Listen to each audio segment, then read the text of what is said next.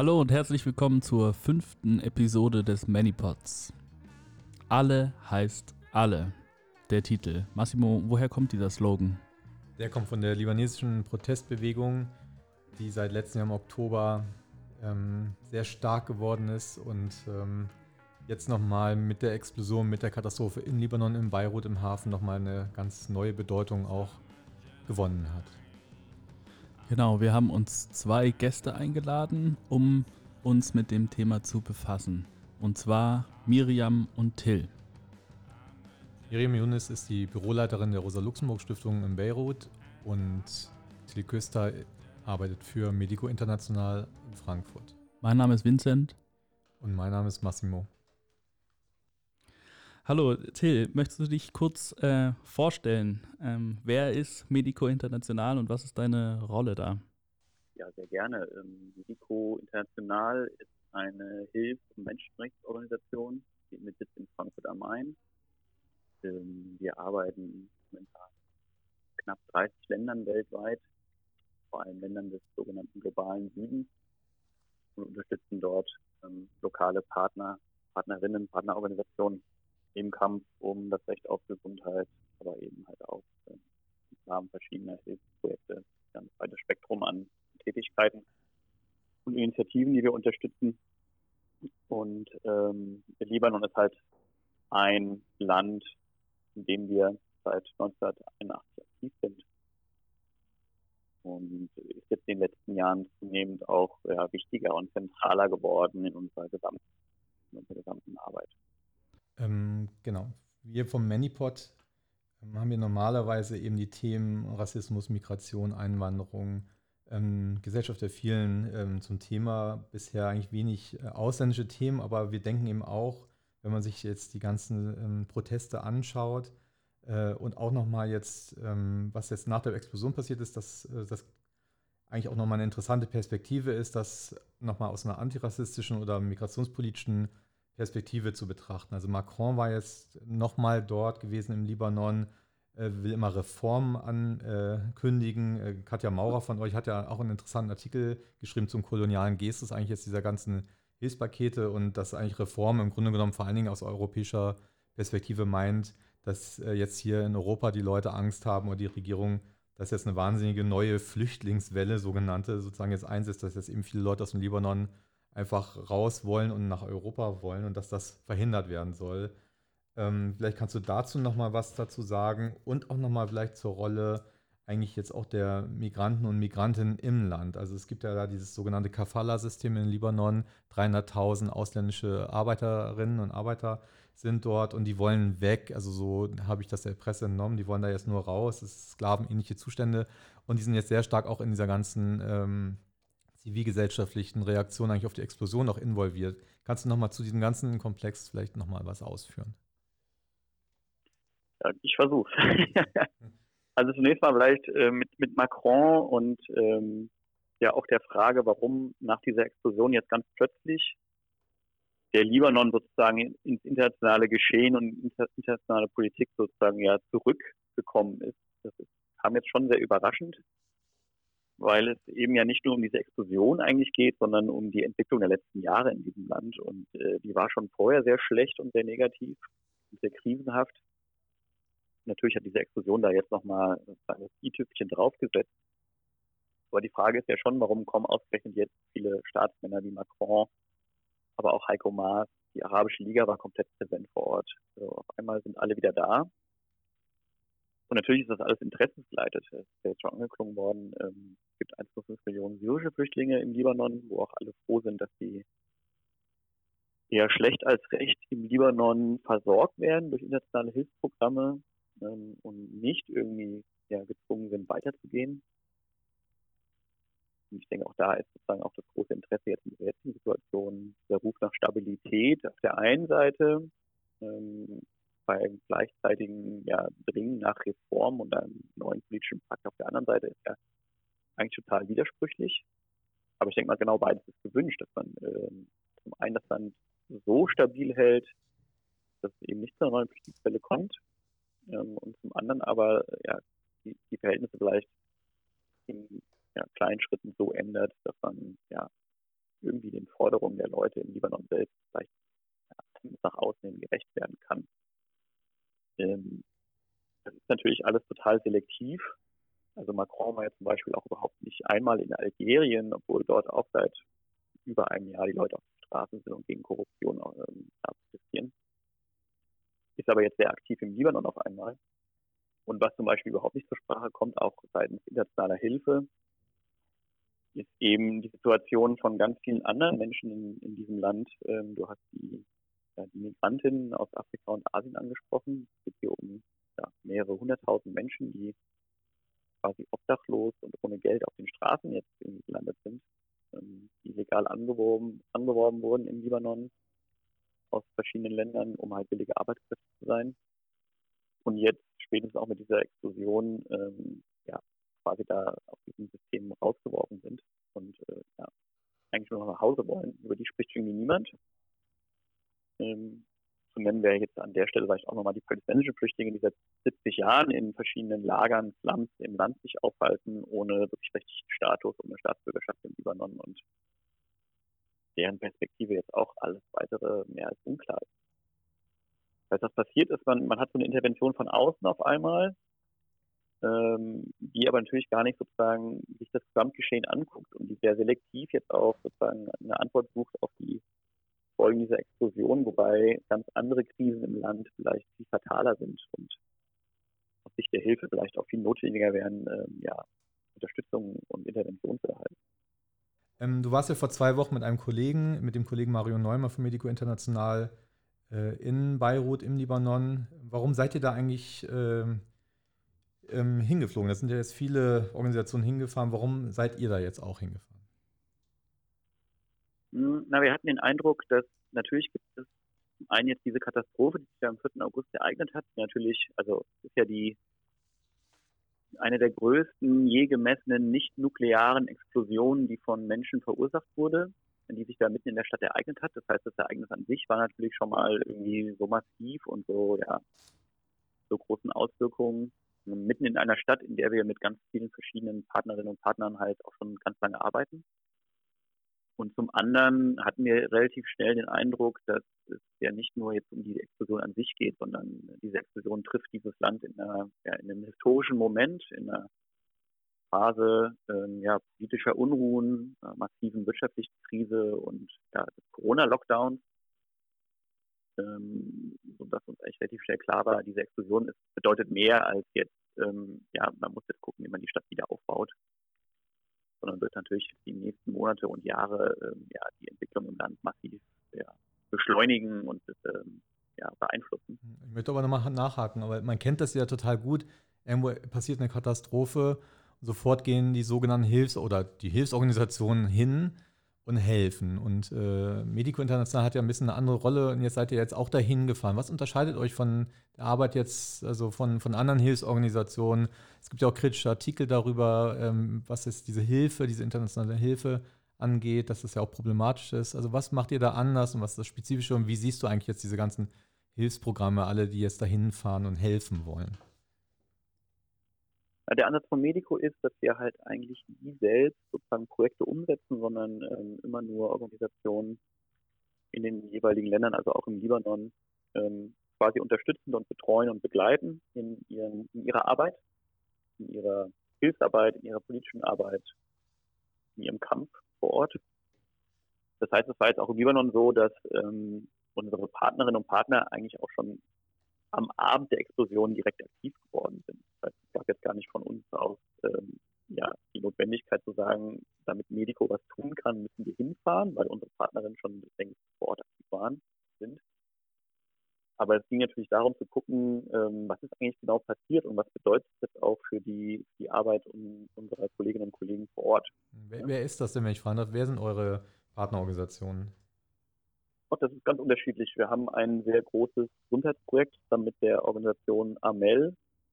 Das ist eine Gesundheitsorganisation, die seit dem libanesischen Bürgerkrieg mit 25 Gesundheitszentren und Kliniken im ganzen Land ja, das Recht, äh, Recht auf Gesundheit eintritt und äh, Leute halt auch medizinisch versorgt, die sozusagen äh, aus dem staatlichen System rausfallen. Das, das eine das ist auch ein Projekt, was in, in Beirut aktiv ist und ähm, jetzt auch mit mobilen Kliniken, zum Beispiel in Quarantäne am Hafen äh, im Einsatz ist. Wir arbeiten mit palästinensischen Organisationen im, ähm, in Flüchtlingslagern zusammen, die Jugendarbeit machen, die Frauen unterstützen. Wir unterstützen Arbeit zur Erinnerung und zur Aufarbeitung der äh, Vergangenheit. Wir unterstützen kritische Journalistinnen, ähm, die die Protestbewegung seit einem Jahr sozusagen auch redaktionell betreuen und begleiten und allgemeine Themen äh, und äh, Punkte dieser Protestbewegung aber auch in Libanon allgemein aufgreifen. Ähm, ja, das ist so ein kleiner Ausschnitt. Okay, du hast ähm, nach der Explosion das Krankenhaus im Hafenviertel in äh, Hafenviertel Carantina besucht. Könntest du uns von deinen Eindrücken dort berichten? Ja, gerne. Generell ähm, war diese Stimmung in der Stadt eine Woche nach dieser Explosion hm, ja, schwer zu beschreiben. Es gab auf der einen Seite dieses, diesen Moment des Schocks, der immer noch äh, klar spürbar war. Also diese Explosion war so heftig, dass ähm, quasi die, alle Menschen in der Stadt irgendwie direkt betroffen waren, beziehungsweise ja, es gab halt auch dieses eine Thema. Ähm, die Zerstörung ist auch, war irgendwie auch total chaotisch und ähm, war an ganz vielen verschiedenen Orten in, der Stadt immer wieder auch sichtbar mit kaputten Scheiben, ähm, ja, fast eingestürzten Häusern, auch weit entfernt vom Hafen, wo man es gar nicht vermutet hätte.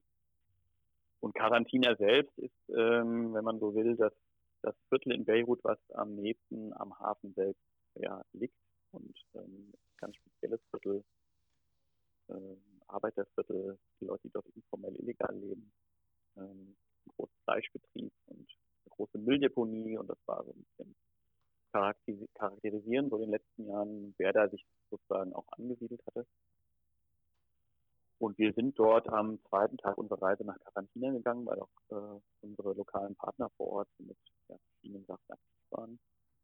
Und waren eben unter anderem in diesem, in diesem Krankenhaus, im zentralen Krankenhaus in Quarantäne das war eine ganz äh, bizarre Situation. Es war zum einen natürlich diese, diese Schäden sichtbar. Das, Krankenhaus ist nur wenige hundert Meter von dieser Explosion entfernt und sind Wände eingestürzt, eingerissen worden von der Druckwelle, von der Säuglingsstation. Und äh, es gab quasi so eine ja, nicht massive Verwüstung und teilweise auch Zerstörung des Krankenhauses. Und mit dieser Zerstörung dieser Bilder gab es so eine gespenstische Stille. Also es gab so gut überhaupt keine Aktivitäten. Wurde überhaupt nicht wirklich aufgeräumt. Es geisterten so ein paar Krankenschwestern und Ärzte durch die Flure, die ja irgendwie versucht haben, weiterzumachen.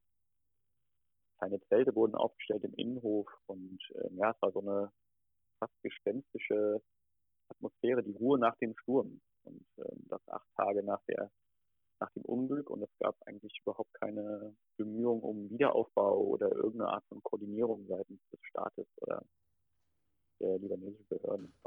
Ziemlich bizarrer Moment. Okay, ähm, vielen Dank. Ähm, eine weitere Partnerorganisation von euch ist ja das Migrant Community Center. Hast du das auch besucht?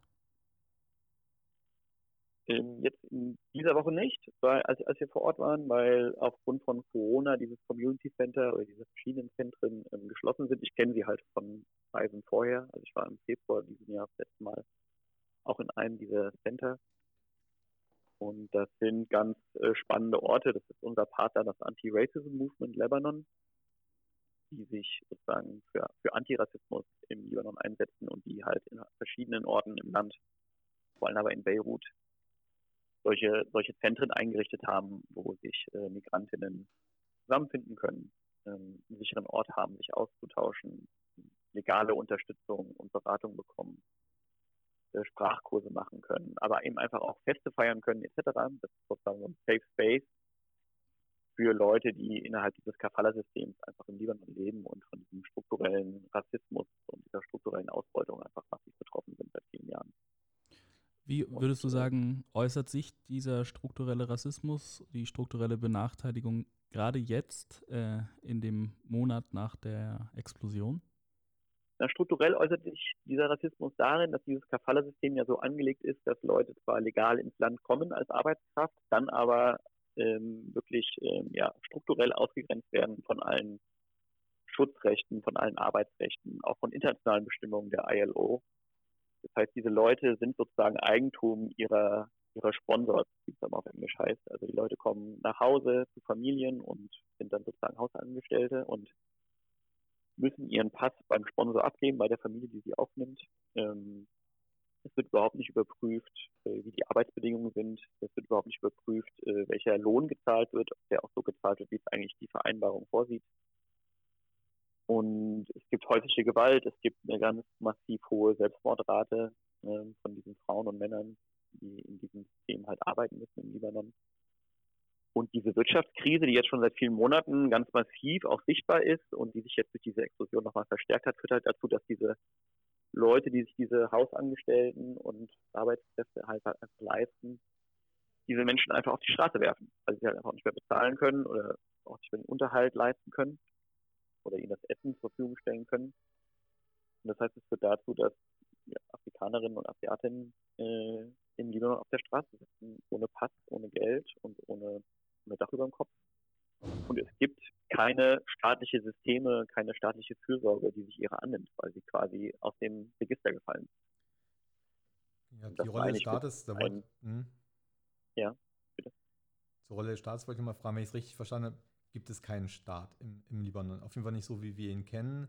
Es ist vor allem ein abwesender Staat, es gibt eine fette Klientelwirtschaft, ähm, mannigfaltig, aber in der Krise und jetzt auch in der ganzen ähm, in Superkrise jetzt nach der Explosion gibt es eigentlich überhaupt gar keine staatlichen Strukturen, die dort irgendwie was machen, aufräumen, helfen, aufbauen und so weiter. Wenn ich es richtig verstehe, oder das wäre jetzt meine Frage an dich, machen das die Leute selber, die Communities, auch die äh, migrantischen Akteure da drin, wenn ich das richtig verstanden habe. Vielleicht kannst du nochmal dazu was sagen. Was passiert denn jetzt da von unten in diesen Aufräumarbeiten sozusagen, die ja auch so staatliche Handeln eigentlich auch ersetzen? Vielleicht könnte man auch sagen, überflüssig machen. Ich weiß es nicht. Wie schätzt du das ein? Ja, also dieser Begriff des abwesenden Staates ist so das, die gängige Formulierung zum Libanon. Ähm, ich glaube, man muss da auch weitergehen. Das ist ein System korrupter Eliten, ähm, quasi mafiöser Strukturen, die da an der Macht sind äh, seit Ende des Bürgerkrieges. Hat ja dieses Land sozusagen nach Konfession so ein bisschen aufgeteilt, um den Krieg zu beenden. Also die Kriegsparteien sind Parteien geworden, politischen Parteien.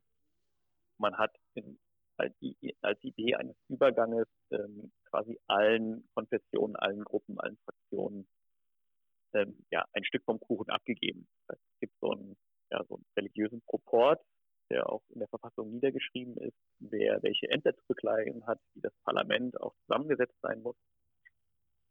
Und diese Aufteilung des politischen Systems hat halt jetzt ja, seit vielen Jahren, seit Jahrzehnten dazu geführt, dass es halt so eine Art ja, organisierten Klüngel an der Macht gibt. Also es gibt ähm, Verquickung zwischen Wirtschaft und Politik mhm. in Kombination mit dieser eh festgeschriebenen Aufteilung des Staates.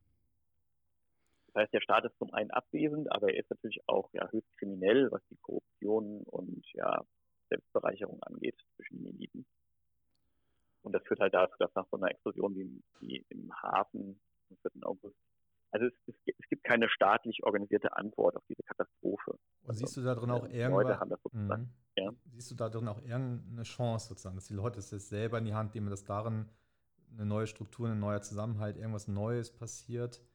Also gibt es da drin irgendwie Hoffnung oder ist es eigentlich nur eine Katastrophe in der Katastrophe? Nein, also es, es gibt natürlich eine Chance darin. Und die Chance, das hat man jetzt auch im, im, im Nachgang dieser Katastrophe gesehen, vom August, diese Protestbewegung, die sich da vor einem Jahr mehr oder weniger spontan formiert hat, die hat schon dazu geführt, dass auch sozusagen in den Nachbarschaften, in den, ja, in den Stadtteilen selbst eine viel bessere Organisierung von unten einfach mittlerweile vorhanden ist. Also als wir vor Ort waren, eine Woche nach dem Unglück, waren quasi alle Straßen voll mit Leuten, mit kleinen Organisationen, die halt einfach aufgeräumt haben, die Essen gekocht haben. Also es gibt so eine soziale gegenseitige Hilfe äh, jenseits staatlicher Strukturen. Die Armee war präsent in den Straßen, aber quasi hat an den Ecken geguckt ähm, und stand rum. Und die eigentliche Arbeit ist sozusagen privat organisiert von, von Initiativen, NGOs etc. gemacht worden. Also Libanon ist ja auch eine NGO-Republik, wenn man so will. Ich weiß nicht, wie viele Organisationen, die seit Jahrzehnten in diesem Land arbeiten.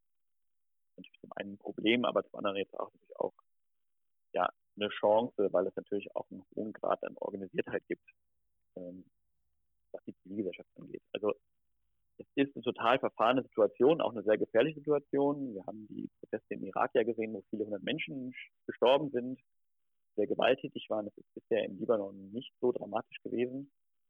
Das heißt, es kann immer auch sozusagen so ein Szenario von massiver Gewalt geben, aber auf der anderen Seite, ähm, da dieses System so dermaßen versagt, ähm, es natürlich auch die Chance auf einen politischen Neuanfang. Das will ich gar nicht wegreden der sehr verknüpft ist mit dieser Protestbewegung, beziehungsweise mit sehr vielen kleinen lokalen Initiativen und ähm, ja, Engagement.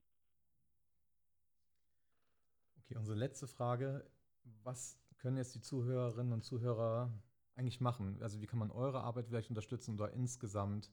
Also wie kann man mehr sein als jetzt nur passive Zuschauer und Zuschauerinnen jetzt?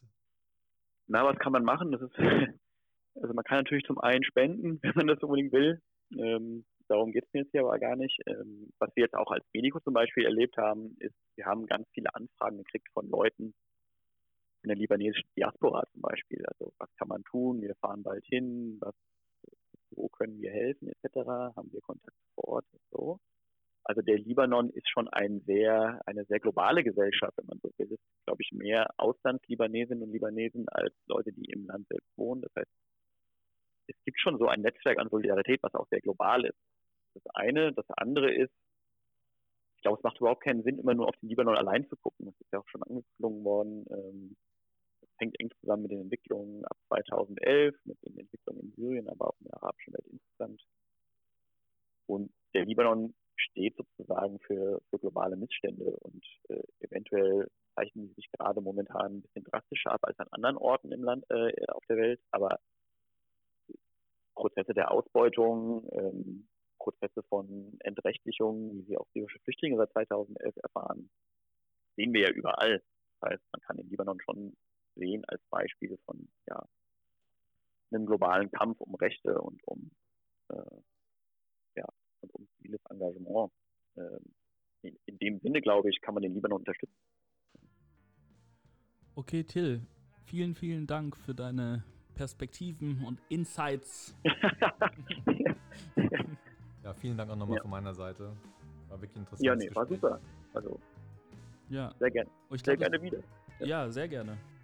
Ja, dann danke. Dann machen wir jetzt hier mal mit der Miriam weiter. Danke für deine Zeit, ja, dass du dir die Zeit genommen hast. Genau. Ja. Sag dir mal viele Grüße. Wir wollten uns eigentlich in, in Beirut treffen, hat, hat aber nicht geklappt. Wir waren einfach alles sehr. Okay. Okay. Und wir schicken dir dann irgendwie den Link von unserem Manipod, ne, wenn er dann fertig ist. Okay, perfekt. Wunderbar. Alles klar. Alles klar, danke nochmal. Coole Sache, danke mhm. euch. Jo, gut. danke dir, ciao. Ciao.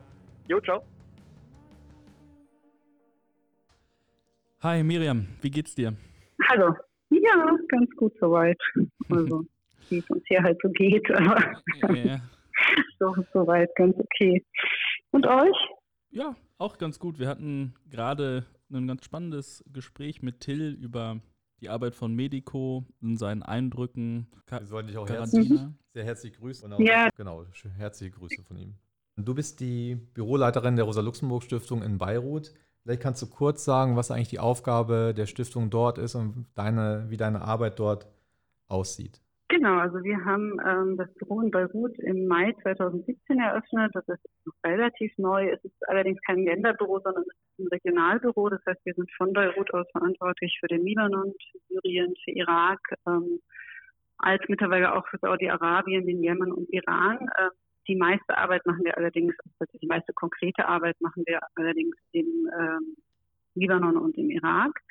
Ähm, unsere Aufgabe, also sind mehr oder weniger drei Themengebiete. Ähm, wir arbeiten einerseits zu äh, struktureller Gewalt, äh, Postkonflikt. Ähm, insofern, dass wir natürlich gerade mit Libanon und Irak zwei Länder haben, die einerseits sich quasi in klassischen Post-Konflikt-Kontexten befinden und gleichzeitig aber eben auch ganz, ganz viele ähm, Konflikte, die quasi weitergetragen werden und immer wieder ausbrechen. Ähm, zweite Thema ist das Thema Migration. Ähm, da geht es vor allem in Libanon auch um die Frage von äh, migrantischen Arbeiterinnen und, und Hausangestellten. Ähm, Da geht es einerseits um einfach auch quasi eine Sichtbarmachung derer Rechtlosigkeit und die Situation im, im Libanon, aber auch in der Region. Und gleichzeitig geht es da aber auch ganz stark um die Stärkung von Selbstorganisationen, die wir auch jetzt ja in den letzten Monaten ganz viel gesehen haben.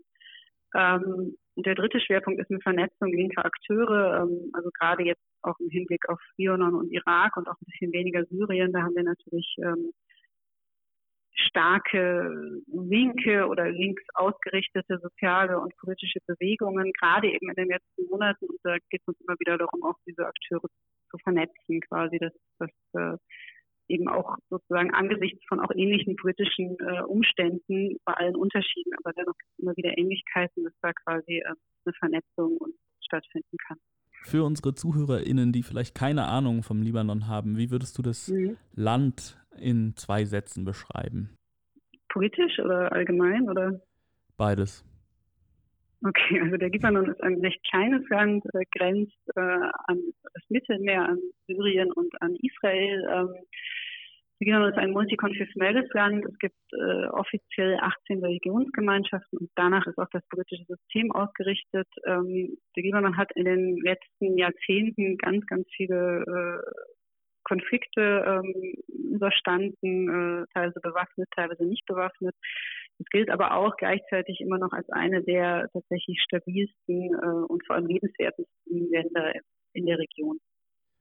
Du hast gesagt, dass ja migrantische Arbeitskraft, Migration ein wichtiger Teilbereich von eurer Arbeit ist. Wir, also Massimo und ich, arbeiten ja für den Bereich äh, Migration hier in Berlin. Ähm, deswegen ist es mhm. für uns natürlich besonders interessant. Ähm, wir haben uns zum Beispiel in einer Folge des Podcasts auch mit äh, der Situation von migrantischen ArbeiterInnen gerade in Zeiten von Corona im Bereich der Spargelernte beschäftigt. Mhm. Ähm, wer sind denn die Akteure vor Ort äh, in Beirut und wie hat sich deren Situation auch nochmal in Zeiten von Corona und jetzt auch mit der großen Krise im Libanon äh, verändert? Ja, also die äh, migrantischen ähm, Hausangestellten oder auch äh, Arbeiterinnen, ähm, die würde ich sagen, waren, also deren Situation ist äh, katastrophal gewesen seit dem Ausbruch von Corona, seit der Wirtschaftskrise ähm, und jetzt vor allem auch wieder seit der Explosion. Das hat insofern, dass eben, also Libanon hat diese, diese grausame Tradition der quasi, dass man äh, migrantische Arbeiterinnen, also sowohl im Haus als auch außerhalb des Hauses, klassisch wäre jetzt halt im Haus diese klassischen Frauen, ähm, Hausangestellte, die quasi mit ihrem Arbeitgeber zusammen leben und äh, quasi alles, was im Haus anfällt, also von Kinderhüten bis Putzen ähm, etc. quasi vier, mehr oder weniger 24 Stunden, sieben Tage die Woche äh, äh, ähm, quasi verrichten äh, und dann eben auch unter dem sogenannten Kafala-System, das heißt, dass ähm, quasi der, der die Arbeitgeberin ähm, rechtlich bürgt für die Person, die sie anstellt. Ähm, das heißt, der Staat ist eigentlich nicht involviert. Das hat zur Folge, dass quasi die äh, migrantische Arbeiterin überhaupt keine Rechte hat. Die hat also nicht mal ihren Pass. Quasi das ist das System und das etwas Ähnliches gibt es dann eben quasi außerhalb des Hauses, also an so Orten wie Tankstellen oder ähm, Müllabfuhr etc. Da sind dann natürlich vor allem auch äh, auch viele Männer, die da tätig sind. Ähm, und äh, das ist dann eben also auch ein, ein ganz ähnliches äh, System. Ähm, das Problem ist jetzt natürlich, fing an mit der Wirtschaftskrise, also dadurch, dass natürlich äh, quasi, das muss man ja immer in so einem globalen Rahmen betrachten, warum machen das diese Leute, dass sie hier in Libanon kommen und quasi äh, unter solchen Bedingungen arbeiten. Ähm, das machen sie natürlich, weil sie Geld nach Hause schicken wollen, um ihre Familien zu unterstützen. Und das Geld, das nach Hause geschickt wird, das müssen natürlich US-Dollar sein. Also man kann natürlich, es macht natürlich keinen Sinn, die lokale Währung, also libanesische Lira, ähm, nach Sri Lanka oder nach Äthiopien zu schicken. Ähm, mit dem Beginn der Wirtschaftskrise im Libanon quasi war ja eine der ähm, quasi eines der Folgen dieser Wirtschaftskrise war eine Knappheit an US-Dollar plus ein Verfall, also ein, ein Verfall der lokalen äh, libanesischen Währung um etwa 70 Prozent. Ähm, und das heißt, dass natürlich ganz, ganz viele libanesische Arbeitgeberinnen nicht mehr in der Lage sind, äh, US-Dollar zu bezahlen. Das heißt dann teilweise eben einfach in libanesischen Lira bezahlt haben, aber natürlich auch nicht von einer Rate, die vielleicht irgendwie für diese ähm, Arbeiterinnen in irgendeiner Form äh, quasi akzeptabel wäre. Das heißt, die meisten, die quasi vielleicht vorher einen Betrag von 200 bis 300 Dollar im Monat verdient haben, verdienen dann jetzt vielleicht noch 30, 40 Dollar umgerechnet im Monat. Das heißt, sie können natürlich nichts nach Hause schicken. Das ist auch gemeint. Ähm, in den Protesten gab es auch mal wieder die äh, Forderung oder den Slogan, gibt uns unser Geld zurück. Das war ja so ein ganz prominente. Genau, genau. Das ist so. Also das ist natürlich eben einfach diese Dollar-Anlagen ähm, quasi, die in den Banken waren, die existieren natürlich einfach nicht mehr. Das heißt, man kommt da auch nicht dran. Also das gibt tatsächlich einfach keine US-Dollar mehr im Land, eben außer auf dem Schwarzmarkt für einen unglaublich hohen äh, Wechselkurs. Also das, ähm, und das hat eben dann dazu geführt, dass dann ganz, ganz viele ähm, auch migrantische Arbeiterinnen gesagt haben, sie wollen zurück in ihr Land. Das Problem ist aber, dass natürlich der Arbeitgeber das Ticket bezahlen muss, auch wieder in Dollar. Das heißt, da haben wir wieder das gleiche Problem. Ähm, natürlich können die Arbeiterinnen das auch nicht bezahlen. Ähm, die Arbeitgeberinnen weigern sich. Was machen sie? Sie haben teilweise einfach die ähm, die, Ange die, Arbeit, die Arbeiterinnen äh, vor den Botschaften äh, abgesetzt, also ausgesetzt quasi, so nach dem Motto, naja, dann ähm, müsst ihr halt, muss sich halt die Botschaft darum kümmern, dass die nach Hause kommen. Ähm, und dann kam auch noch Corona, das heißt, der Flughafen war zu, äh, das heißt, es konnten auch gar keine Flüge rausgehen. Ähm, plus natürlich auch, dass äh, es gibt natürlich auch viele, gerade von diesen Arbeiterinnen, die vielleicht eine Zeit lang in-house gearbeitet haben, die dann ähm, äh, nach vielen Jahren dann es irgendwie geschafft haben, so Art äh, Freelance zu arbeiten. Das heißt, möglicherweise alleine leben und dann halt in verschiedenen Haushältern irgendwie zu putzen oder auf Kinder aufzupassen etc.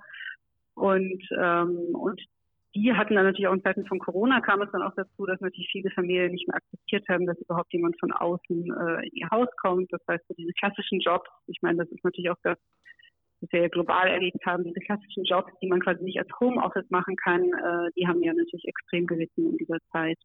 Mhm. Ähm, und jetzt äh, durch die Explosion noch einen dritten Fall natürlich, dass jetzt auch ganz gerade natürlich auch viele dieser Arbeiterinnen in den ärmeren Vierteln gelebt haben, unter anderem auch in Quarantäne. Da, äh, das heißt, ganz viele haben jetzt natürlich auch ähm, ihre Wohnung verloren äh, oder ihren Job teilweise, weil sie vielleicht in Restaurants gearbeitet haben oder in Hotels die zerstört wurden. Also das ist natürlich einfach jetzt wirklich so ein, so ein, so ein Leid, was man überhaupt nicht, äh, also sind quasi wirklich die großen Leidtragenden in dieser ganzen Krise.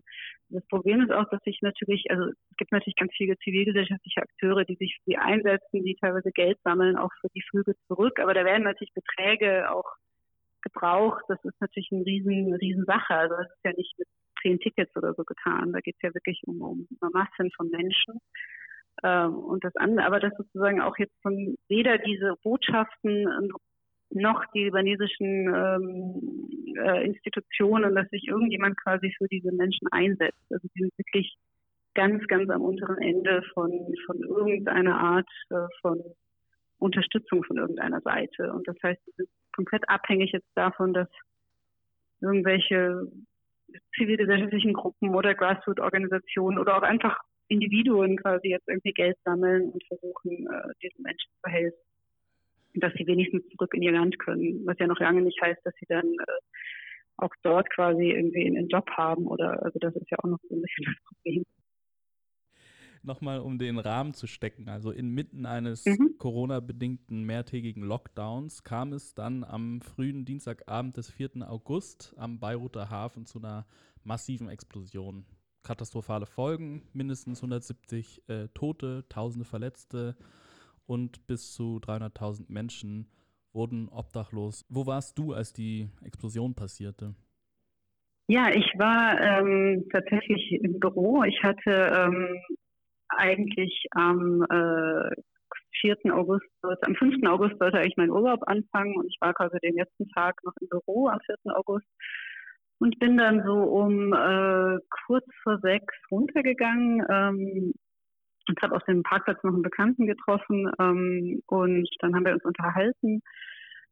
Und während wir uns unterhielten, hat plötzlich die Erde so gebebt. Und das Erste, was ich gesagt habe und auch geglaubt habe, war ein Erdbeben, weil es wirklich so dieses klassische Gefühl ist, was man, wenn man so leichte Erdbeben, dass, dass plötzlich die Erde eben bebt. Und ähm, und das war wohl diese erste Explosion und dann kam ja diese zweite, sehr viel stärkere. Ähm, und da fing dann eben plötzlich an, dass, dass dass Glas auf uns geflogen ist und Steine, ähm, weil, weil ich quasi also unter, unten am Gebäude stand, also auf dem Parkplatz des Gebäudes, das heißt jetzt nicht auf freier Straße. Ähm, und dort war dann auch so mein erster Gedanke irgendwie, es muss irgendwas im, im Gebäude passiert sein, also irgendeine Explosion im Gebäude. Und wir sind dann auf die andere Straßenseite gerannt ähm, und haben uns hinterm Auto versteckt. Und dann haben wir aber gesehen, dass irgendwie alle Leute schreiend rumrennen und haben gemerkt, okay, das kann nicht was im Gebäude gewesen sein, das muss irgendwas, dachte ich immer noch in der Gegend sein, also irgendwas ist quasi in, in, in irgendeinem der Gebäude quasi und dann äh, haben wir nach oben geschaut und haben diese riesige rote Wolke gesehen. Ähm, mhm. Und da war wirklich so mein allererster Gedanke, okay, da ist irgendwas ganz Krasses passiert. Also ich hatte, glaube ich, auch vor allem wegen der Farbe so ein bisschen an, äh, an so Chemieunfälle oder so gedacht ähm, und war irgendwie erstmal so, oh Gott, da ist wirklich was ganz Krasses passiert. Ähm, ich muss sagen, danach dann ähm, vielleicht auch so eine, so eine typische Reaktion, dass es dann tatsächlich noch für, für mich, aber auch für andere Leute so ein bisschen ein paar Stunden gedauert hat, bis, bis wir, glaube ich, wirklich verstanden haben, was passiert ist. Also ich bin dann erstmal wieder zurück ins Büro, um zu schauen, ähm, ob dort irgendwas äh, kaputt gegangen ist. Wir hatten sehr viel Glück, also es sind nur, nur, zwei Scheiben quasi kaputt gegangen. Ähm, dann fingen wir natürlich auch an, weiß ich nicht, Telefon, WhatsApp, jeder hat gefragt, ob es einem gut geht, ob es den anderen gut geht, etc. Und dann so im Laufe der nächsten Stunden ähm, war dann, glaube ich, so langsam klar, okay, ähm, da ist wirklich eine Riesenexplosion passiert, ohne dass wir noch irgendwas, und am Hafen eben, das war ja auch lange nicht, also sozusagen in der ersten halben Stunde nicht klar, was da eigentlich los war. Ähm, und dann so langsam halt auch, dass natürlich ganz viele Verletzte und Tote und diese ganze Gegend zerstört ist. Ähm, ja, das war sozusagen so, also die, diese Nacht, die war tatsächlich dann natürlich, also ich bin dann nochmal irgendwann sehr, sehr spät auch nochmal rausgegangen und die ganzen Straßen waren alle voller Glas und das ist ja eben eine Gegend, die ist etwa drei Kilometer vom Hafen entfernt, also das heißt sicher nicht irgendwie, dass da wahnsinnig viel Zerstörung war, aber die ganzen Straßen waren voller Glas und die Leute sind alle so ganz verschreckt rumgelaufen, also das war so eine ganz surreale Stimmung natürlich dann in dieser, in dieser Nacht. Vielleicht kannst du uns nochmal ähm, abholen, was ist da eigentlich explodiert? Also was sind da die Hintergründe?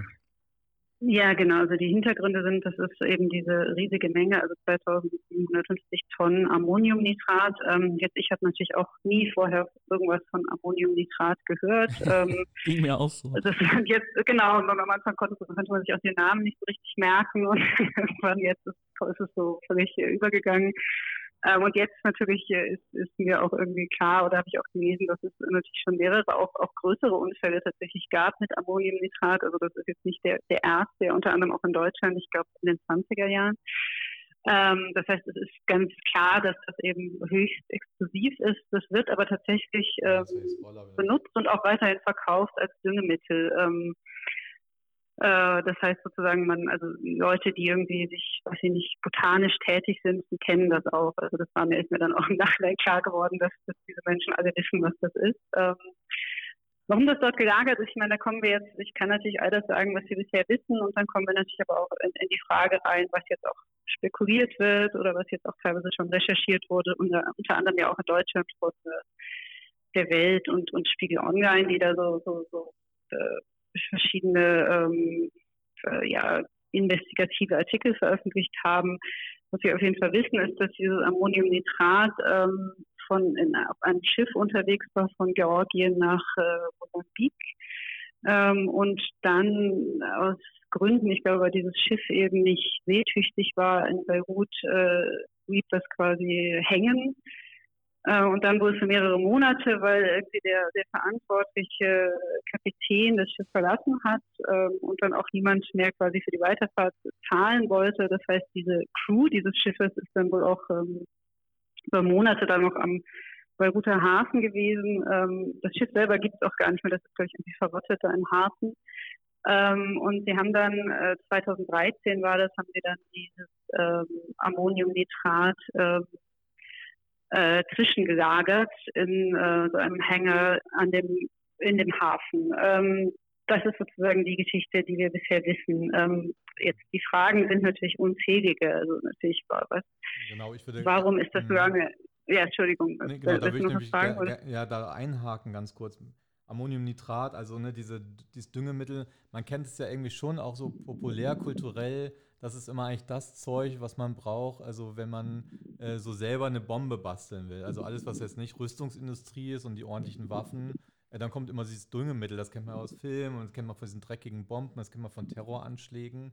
Und deswegen gab es da ja auch sehr schnell eine Assoziation, hm, also oder vielleicht auch eine Symbolhaftigkeit vielleicht eher als jetzt eine konkrete, also jetzt zu diesem ähm, Ammoniumnitrat im Hafen, aber doch so eine Assoziation, okay, damit werden eben auch Terroranstiege geplant. Und dann gab es doch auch eine Diskussion irgendwie dann sozusagen assoziiert mit, ähm, mit Terror und auch äh, dann da drin äh, die Rolle der Hisbollah. Also vielleicht kannst du nochmal zu dieser ganzen Symbolhaftigkeit auch von diesem Zeug und äh, wie dann danach das eigentlich äh, diskutiert wurde, auch im Libanon nochmal was dazu sagen. Genau, also ich meine, du hast das natürlich jetzt schon angesprochen, die Frage, Frage also natürlich einerseits, dass eben Ammoniumnitrat nicht nur ein Düngemittel ist, sondern halt auch äh, eben ein Mittel, mit dem Bomben gebaut werden können, eben dadurch, dass es ja so hochexplosiv ist.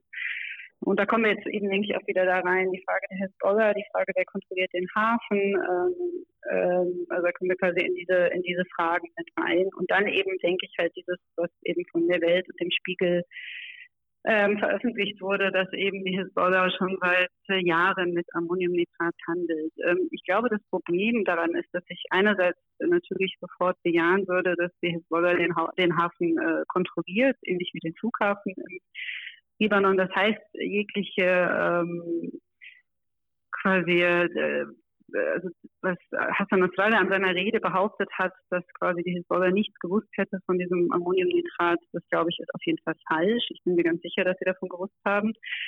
Ähm, und ich würde auch gar nicht äh, quasi aus der Möglichkeit lassen, dass sie sogar tatsächlich auch was damit zu tun haben. Ähm, ich glaube, das Problem im Moment ist, dass wir ein bisschen vorzeitige Schlüsse ziehen. Also sozusagen nur weil die Hisbollah mit Ammoniumnitrat gehandelt hat, heißt nicht, dass sie deswegen 2750 Tonnen am Hafen lagern.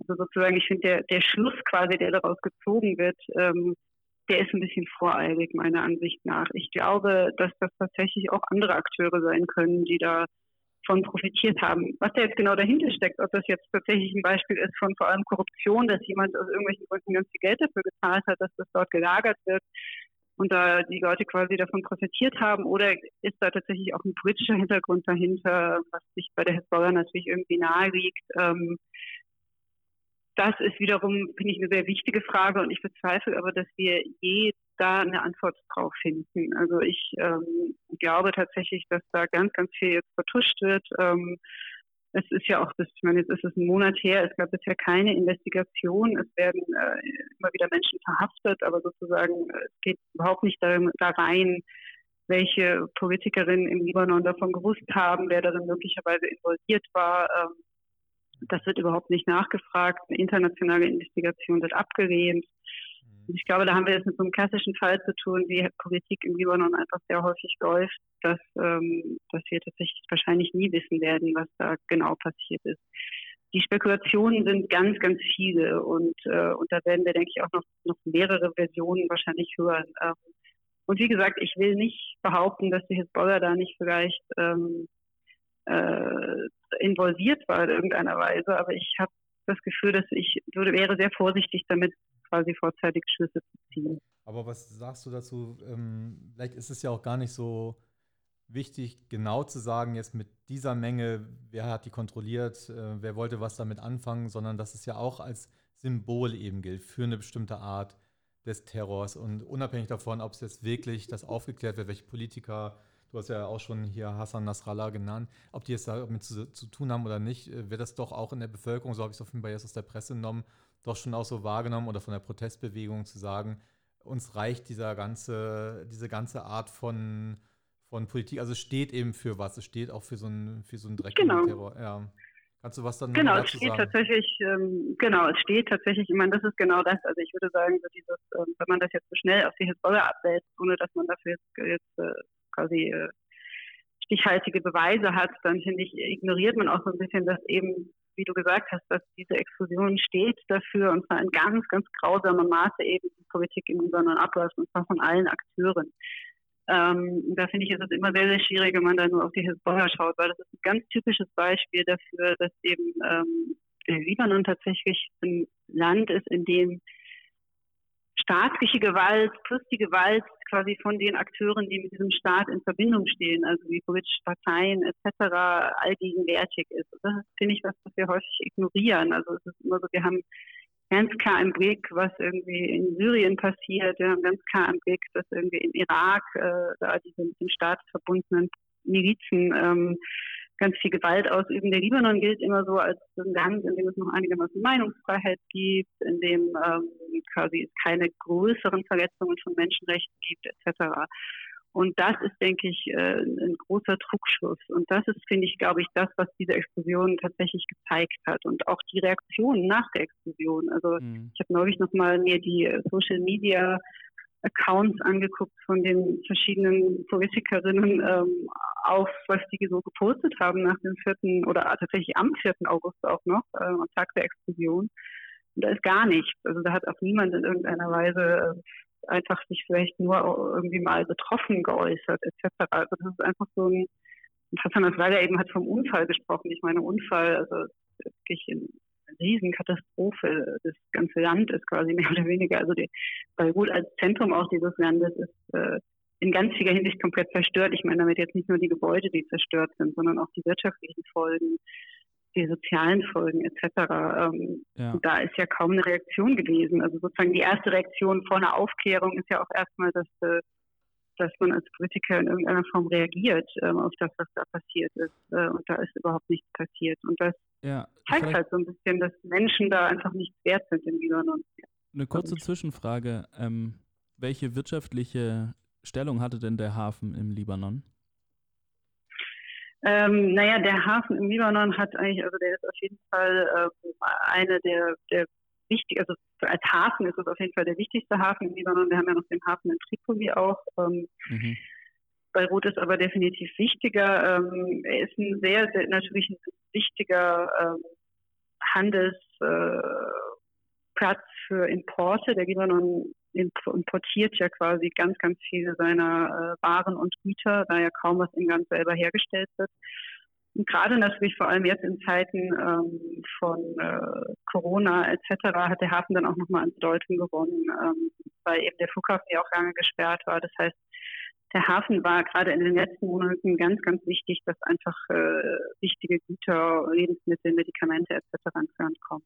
Ja, also ist ganz konkret auch nochmal ähm, ja, ein wichtiger wirtschaftlicher Standpunkt irgendwie buchstäblich in die Luft gegangen, was ja wirklich nochmal in die Kerbe schlägt von einer generellen wirtschaftlichen, also ökonomischen Krise im Land.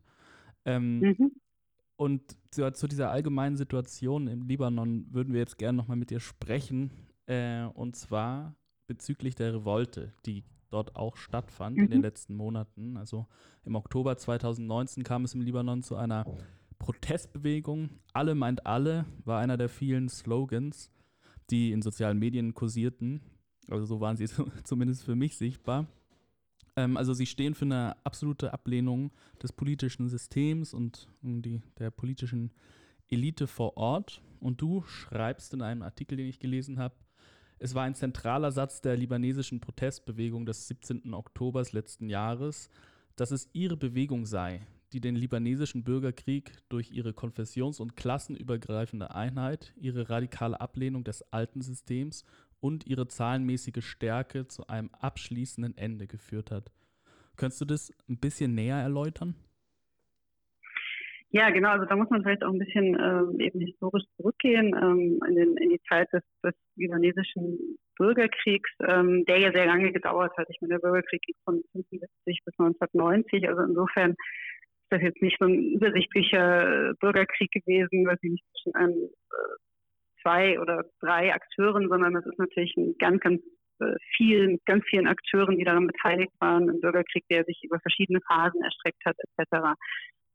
Ähm, und eben auch nicht nur lokale Akteure, sondern natürlich auch äh, ganz, ganz viele internationale Akteure, die da involviert waren. Ähm, der Bürgerkrieg wird häufig äh, quasi auch jetzt im Nachhinein, aber auch vor allem auch äh, immer als konfessioneller Bürgerkrieg betrachtet, weil eben der Libanon als multi Staat und auch als System, das, das britische System, das aufbaut auf dieser Verteilung ähm, von Proporten nach diesen äh, konfessionellen Zugehörigkeiten.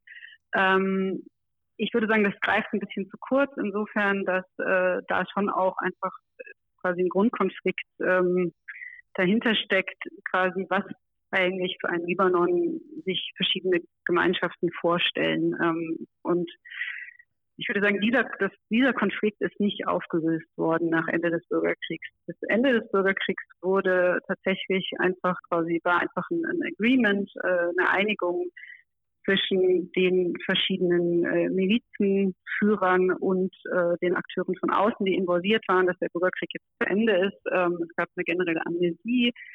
Ähm, es wurde leicht das politische System äh, verändert, aber wirklich, also das ist äh, minimal. Also das hat eigentlich das gleiche System, hat eigentlich weiter existiert. Und diejenigen, die vor, vorher quasi Warlords waren und Krieg geführt haben, die haben dann politische Ämter übernommen. Mhm. Ähm, und außenpolitisch wurde das quasi insofern abgefedert, würde ich sagen, dass eben äh, Syrien weiterhin militärische Präsenz im Libanon hatte bis 2005 und Saudi-Arabien ganz wichtige wirtschaftliche, äh, wirtschaftlichen Einfluss hatte, gerade durch die Person um Rafiq Hariri, der dann eben 2005 ermordet wurde. Ähm, das heißt sozusagen, das ist, war quasi das, die Post-Bürgerkriegs-Konstellation, ähm, die im Libanon so festgesetzt wurde und was ich und dagegen gab es natürlich mehr oder weniger schon in den 90er Jahren und dann in den 2000ern. Und da gab es immer wieder natürlich Wellen von Protesten und da gab es immer wieder gerade einfach in, in Aktivistinnenzirkel oppositionelle Bewegungen, die ganz viele verschiedene Themen auch angesprochen haben. Also zum Beispiel ein ganz klassisches Thema ist die Frage von den vielen Vermissten des Bürgerkriegs. Ähm, was eben dadurch, dass es diese generelle Amnesie gab, natürlich äh, auch niemand äh, zur Rechenschaft gezogen wurde. Und es gibt einfach immer noch äh, Tausende von Vermissten, von denen man nicht weiß, was mit ihnen passiert ist. Ähm, und da ist zum Beispiel eine ganz starke Bewegung, die natürlich immer wieder gerade das äh, fordert, dass es da zur Aufklärung kommt, was natürlich dann auch dazu führen würde, dass derzeitige, derzeitige Politiker im Libanon möglicherweise auch zur Rechenschaft gezogen werden für Kriegsverbrechen etc. Die neue Bewegung äh, scheint uns hat doch eine neue Qualität. Also gerade dieser Slogan, alle meint alle oder alle müssen weg, hat ja eine Radikalität. Wir haben das jetzt eher auch erst in Berlin mitgekriegt, die Proteste, ähm, das dann ähm, sehr stark äh, überkonfessionell war, sehr stark feministisch geprägt auch war, es immer wieder auch so queere Elemente in diesen Protesten gab. Es wurde zum Beispiel von der Band Mashro Leila, die ja sehr äh, ähm, bekannt mhm. ist, immer wieder diese Songzeile hochgehalten, die übersetzt heißt, brennt die Stadt nieder und baut eine würdevolle neue Stadt wieder auf. Das war ja irgendwie so auch ein sehr starker Slogan. Nun kann man ja sagen, die Stadt ist niedergebrannt. Äh, viele Leute sind da am Aufräumen, am Aufbauen. Wie würdest du das jetzt sehen? Also wie verbindet sich eigentlich vielleicht auch die Hoffnung auf einen Aufbruch jetzt mit dieser absoluten Katastrophe, wo es ja an, auf der anderen Seite eben auch äh, so aussieht, dass als wirklich äh, alle nur noch raus wollen aus diesem Land, weil es jetzt völlig, also die Katastrophe nach der Katastrophe, jetzt äh, geht gar nichts mehr. Also wie siehst du das? Wie würdest du das bewerten? Ja, ähm, also ich würde sagen, ähm, die, die, Sache ist also sozusagen dieses, ähm, ähm diese, dieses quasi dieser scheinbare Widerspruch zwischen einerseits so einer unglaublichen Aufbruchsstimmung und auch Hoffnung, die ja doch in dieser Protestbewegung sich zeigt und die eben auch, wie du angesprochen hast, ganz viele verschiedene Themen anspricht. Also ich glaube, was sozusagen oder was ich auch damit sagen will, was quasi in dieser Protestbewegung, was an dieser Protestbewegung wichtig ist und was, ähm, was auch ähm, ist, also was ich finde, was immer wieder herausgehoben wird, ist, dass dahinter eigentlich so eine Frage steht, in was für einem Land wollen wir eigentlich leben, was für eine Gemeinschaft wollen wir haben. Und das ist, glaube ich, so ein bisschen, wo sich das Ende des Bürgerkriegs manifestiert. Man akzeptiert nichts mehr, was das Alte repräsentiert, sondern will wirklich was radikal Neues. Jetzt, was das radikal Neue heißt, das ist natürlich politisch jetzt in der, quasi, dass man jetzt eine politische Programmatik hätte oder so, das, das ist es nicht. Es ist tatsächlich mehr äh, eine sehr klare Ablehnung von dem, was war. Und das ist vielleicht die Sache, dass einfach bestimmte Fragen auf den Tisch ge gestellt werden. Also dass, dass Menschen darüber nachdenken und dass man quasi auch sich vernetzt zunehmend zu diesen Fragen. Ähm, genau, das heißt sozusagen diese, dieser Widerspruch, dass einerseits da im Oktober so eine, so eine wirklich landesweit konfessionsübergreifende Bewegung stattgefunden hat, die Leute Massen auf den Straßen waren, äh, das hat natürlich eine unglaubliche Hoffnung gegeben, gerade unter jungen Menschen. Ähm, das ging allerdings dann einher natürlich mit dem kompletten Zusammenbruch auch gerade des, äh, des Wirtschaftssystems im Libanon. Ähm, Und gleichzeitig aber eben auch, wenn wir wieder von Gewalt sprechen, dass dann auch eben die libanesische Regierung oder der libanesische Staat auf die Proteste auch mit extremer Gewalt, und zwar nicht nur quasi physische Gewalt, dass da die Sicherheitskräfte auf die Protestierenden losgegangen sind, sondern eben auch meiner Ansicht nach auch die Gewalt, dass sie einfach überhaupt nicht zugehört haben oder überhaupt keine Zugeständnisse machen. Also dass quasi da seit Monaten Menschen auf der Straße sind und das, was bewegt wurde, ganz, ganz wenig ist. Also es ist immer wie so ein, als würden diese Politiker unter so einer Panzerdecke sein und da kommt man einfach nicht hin. Und das hat quasi schon im Vorhinein, glaube ich, sehr, sehr viele äh, Menschen extrem desillusioniert. Also so ein bisschen die Frage, naja, wie viel muss man denn noch machen, dass sich endlich wenigstens irgendwas verändert oder irgendwas in eine richtige Richtung geht. Ähm, und dann kam natürlich ähm, auch noch äh, Corona und dann noch eine Verschärfung der Wirtschaftskrise. Und das hat natürlich dazu geführt, dass ganz, ganz viele, vor allem junge Menschen, auch ihren Job verloren haben äh, oder eben ganz, ganz wenig nur noch verdienen, auch durch den Verlust der Währung. Und da kommen dann natürlich auch Existenzängste ähm, ins Spiel. Das heißt, wenn die Menschen nicht mehr ähm, genug haben, um, um zu leben, dadurch, dass die Lebensmittel und alles ja auch wahnsinnig teuer geworden ist, äh, dann überlegen sie natürlich, okay, wie kann ich jetzt wenigstens meine eigene Haut retten. Jetzt die Explosion vom 4. August, würde ich sagen, hat das äh, tatsächlich nochmal noch mal gesteigert. Also einerseits denke ich, das Positive darin, auch wenn das natürlich äh, schwer ist zu sagen, ist, glaube ich, dass vielleicht auch viele Menschen, die weiterhin dieses System teilweise auch unterstützt haben, wie es ja auch gibt. Also glaube ich, schwer zu sagen. Es gibt natürlich auch im Libanon wirklich viele Menschen, die ihre Politiker unterstützen und da voll dahinter stehen. Ähm, und dass, glaube ich, da wirklich viele sind, die tatsächlich jetzt ihre Meinung geändert haben und haben, okay, das, das war jetzt irgendwie ein, einmal zu viel. Also dass da wirklich äh, Menschenleben auf dem Spiel stand, dass jeder von uns natürlich auch einfach dort hätte sein können. Diese Vorstellung, dass das einfach nur Zufall war, dass man halt äh, vielleicht zu diesem Moment gerade woanders war, ähm, das hat schon nochmal zu einem Umdenken bei den Menschen geführt.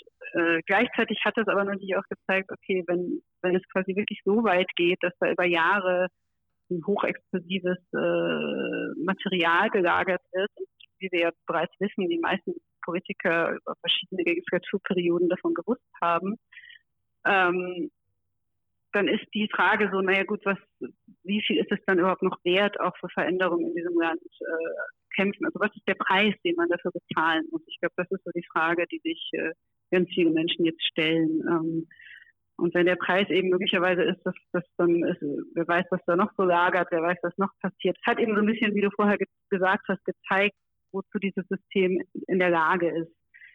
Und das, da stellen sich wirklich viele die Frage, was sie da noch machen wollen. Und ähm, dann ist natürlich äh, die Auswanderung auf jeden Fall eine sehr bevorzugte Option. Okay. Ähm, wir würden mit dir gerne noch über ein anderes Phänomen, was wir gerade beobachten können, sprechen. Und zwar nach der Explos ja. Explosion inszenieren sich zahlreiche so Staatsmänner meistens als Helfer. Also man sah viele mhm. Solidaritätsbekundungen von beispielsweise Macron in den sozialen mhm. Medien, mhm. Fotos von ihm unter anderem mit hochgekrempelten Ärmeln vor Ort. Also die Frage, die wir uns stellen, egal ob Frankreich, Iran oder Türkei, warum ist der Libanon schlagartig so beliebt? Ja, also ich glaube, das muss man von verschiedenen, äh, von verschiedenen ähm, quasi Seiten betrachten. Also das eine ist, denke ich, dass, dass wir, das sind, also so ein Stück weit würde ich sagen, kann man das tatsächlich äh, auch, auch wirtschaftspolitisch betrachten. Also das schon angesprochen, diese symbolische Bedeutung quasi, dass da der, der Hafen ausgerechnet äh, in die Luft gegangen ist und komplett zerstört worden ist. Ähm, wir haben natürlich im Moment auch im Mittelmeer einen Konflikt um, äh, um Rohstoffe, ähm, gerade zwischen äh, Griechenland und der Türkei. Und da ist ja natürlich auch äh, Macron hat sich da ja auch äh, sehr eingemischt in diesen Konflikt. Ähm, und da ist der Libanon natürlich involviert. Und da kommt das jetzt natürlich gelegen, dass quasi auch sozusagen vor dem Hintergrund dieser Explosion wird das jetzt natürlich auch genutzt, um, um, um Einflüsse wieder neu, neu zu regeln. Und das würde ich sagen, kann man sehr klar sehen, dass da jetzt also am Hafen äh, plötzlich äh, auch sich ganz, ganz viele fremde Armeen schon, schon befinden und dass eben Macron jetzt schon zweimal im Libanon war und jetzt auch noch angekündigt hat, er kommt jetzt im Dezember nochmal. Ähm, also er hat, denke auch, ich, da er hat auch vorgeschlagen jetzt, dass Libanon wieder von Frankreich regiert werden sollte und da Reformen, damit das dann mal nach, äh, nach vorne geht. Also das, und das wird ja hier in den ja, ja. Medien wirklich auch so gespiegelt als eine vernünftige sozusagen demokratische Option vor dem Hintergrund des, äh, der Korruption des Chaos dort. Ähm, eigentlich ist es genau, aber ja eine totale koloniale Geste. Ja, ja, natürlich. Also ich, ich denke, also so, so sehr ich quasi die sudanesische politische Elite verachte, so sehr denke ich, ist das natürlich einfach äh, absolut nicht Macrons Rolle, da zu kommen und so ein bisschen zu sagen, na, ihr müsst jetzt mal eure Hausaufgaben machen und wenn ihr die nicht macht, dann, äh, dann gibt es kein Geld etc. Ähm, aber ich sehe da also einmal, ich würde sagen, es ist eine Mischung aus wirtschaftspolitischen Interessen, ähm, auch natürlich eine Frage von Wiederaufbau etc. Ähm, und eben dann diese Rohstoffvorkommen im Mittelmeer, wo ja auch Libanon hat ja auch ähm, Gasvorkommen vor seiner Küste.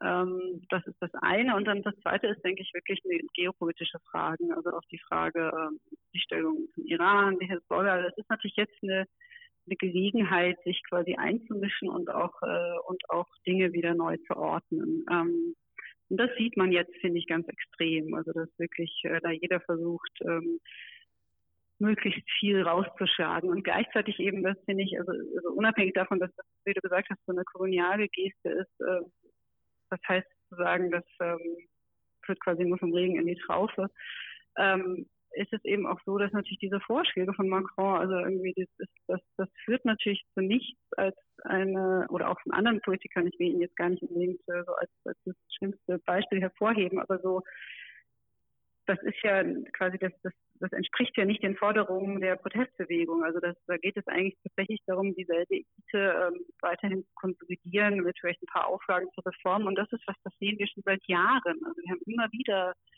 äh, auch diese Februar-Konferenz 2018, wo dann irgendwie Geld versprochen wird im, im Zuge von für, für, gegen Reformen. Ähm, dann wird da irgendwie hier und da mal ein bisschen reformiert. Ähm, das funktioniert einfach nicht mehr im Libanon. Also dieses System hat einfach gezeigt, dass, dass das einfach wirklich nicht, nicht so funktioniert. Ja, ähm, vielen Dank. Wir sind schon ein bisschen am Ende unserer Zeit ähm, mhm. angekommen. Ja, vielen, vielen herzlichen Dank. Ähm, vielleicht noch als letzte ganz, ganz kurze Frage. Was wäre denn für dich jetzt in innerhalb der nächsten Monate oder sogar vielleicht Jahre das Best-Case-Szenario für den Libanon? Naja, ich denke immer, also ich, ähm, das quasi sozusagen das, was ich auch immer wieder geschrieben habe, quasi, dass ich doch sagen würde, die einzige Hoffnung, die, ist die im Libanon im Moment da ist, ist tatsächlich doch diese Protestbewegung. Und damit aber halt muss man dann trotz allem sehen, genau, diese Protestbewegung ist natürlich eben insofern schwach, dass sie keine kein politisches Programm hat, keine politische Vision hat, wirklich, die quasi tatsächlich sozusagen, wie man auch wirklich äh, die politische Bühne oder Arena betritt im Libanon. Ähm, und das ist eben einerseits natürlich von außen nicht gewollt und andererseits ist es aber auch so eine Art innerer Widerspruch dieser Bewegung, dass quasi das äh, da nicht ähm, irgendwie eine starke oppositionelle politische Bewegung tatsächlich rauskommt.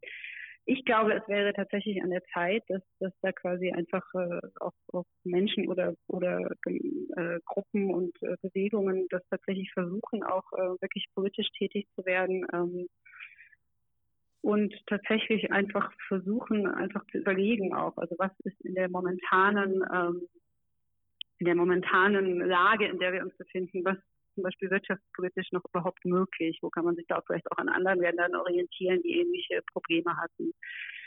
Ähm, was ist außenpolitisch möglich mit der ganzen äh, Dramatik mit Iran und der Hezbollah und den Waffen? Was ist da überhaupt möglich? Was für einen Standpunkt kann man da überhaupt einnehmen?